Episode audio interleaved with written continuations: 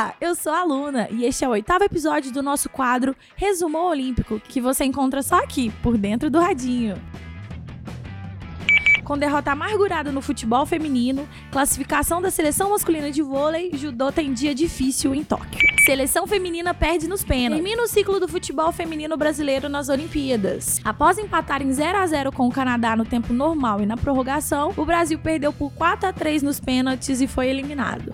Vitória brasileira no vôlei. Destaque dessa madrugada olímpica foi a vitória da seleção brasileira masculina de vôlei. Um jogo tenso com os Estados Unidos, a equipe tricampeã olímpica saiu atrás, mas acabou virando para fechar o jogo por 3 sets a 1 e garantir com uma rodada de antecipação a classificação às quartas de final. Maria Suelen se lesiona e Baby perde. A judoca Maria Suelen, uma das favoritas à medalha no peso pesado, está fora das competições por equipes. Titular absoluta do time, ela saiu do dojo com uma lesão após derrota para a francesa na disputa individual. Entre os homens, o brasileiro Rafael Silva, conhecido como Baby, terminou sua participação nas Olimpíadas de Tóquio em sétimo lugar. Ele foi derrotado na repescagem quando ainda sonhava ao menos com o bronze. No noite favorável para o boxe brasileiro. Beatriz Ferreira confirmou o favoritismo, começou com vitória em Tóquio, na categoria entre 57 e 60 quilos. A brasileira, campeã mundial,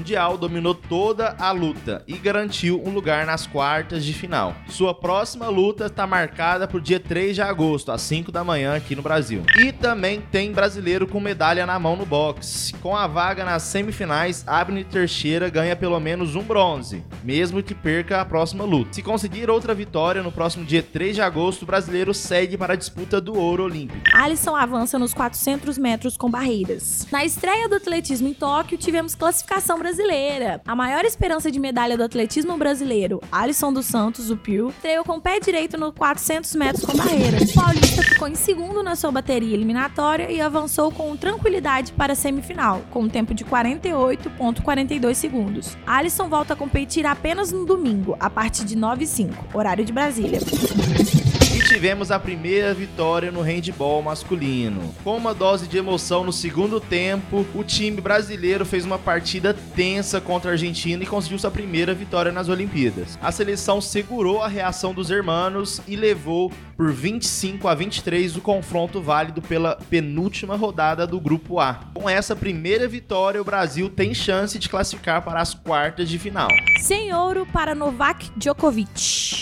Não será em 2021 que Novak Djokovic conseguirá ganhar o Golden Slam, que é ganhar os quatro grandes slams e o ouro olímpico na mesma temporada. O atual número um do mundo perdeu nesta sexta-feira a semifinal do tênis masculino para o alemão Alexander. De virada, o quinto do ranking da ATP levou a melhor por 2 sets a 1. Teve quebra de recorde mundial na natação. A sul-africana Tadjana se tornou a primeira mulher a fazer os 200 metros peito na casa dos 2 minutos e 18 segundos. Ficou com a medalha de ouro e ainda quebrou a marca que durava 8 anos.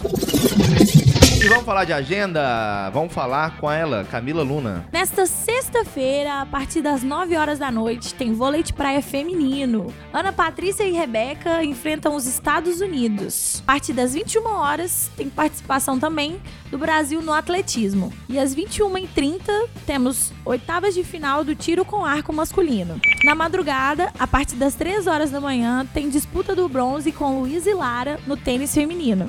Às 4 horas, handball feminino, Brasil e Suécia. E às 4h25, vôlei de quadro feminino, Brasil e Sérvia. E amanhã de manhã, a partir das 7h40, tem boxe de peso leve masculino, taves de final com Anderson Oliveira. Às 7 horas da manhã, tem as quartas de final no futebol masculino, Brasil e Egito. E às 7h10, classificatórios do salto em distância masculino. E vamos de atualização do quadro de medalhas com Vinícius. Vamos lá, vamos lá. Teve mudança no quadro de medalhas. Agora a China lidera com 18 ouros, seguido do Japão com 17 e amargurando o terceiro lugar os Estados Unidos com 14 ouros. E o Brasil está na posição de 19 com um ouro, três pratas e três bronzes, totalizando aí sete medalhas totais. E é isso, pessoal. A gente se vê amanhã, sabadinho, com mais um Resumão Olímpico, episódio número 9. Nos vemos lá. Tchau, tchau. tchau. E antes de você sair daqui, não se esqueça de seguir a gente no Spotify, além de acompanhar tudo pelo nosso Instagram, arroba Até mais, galera!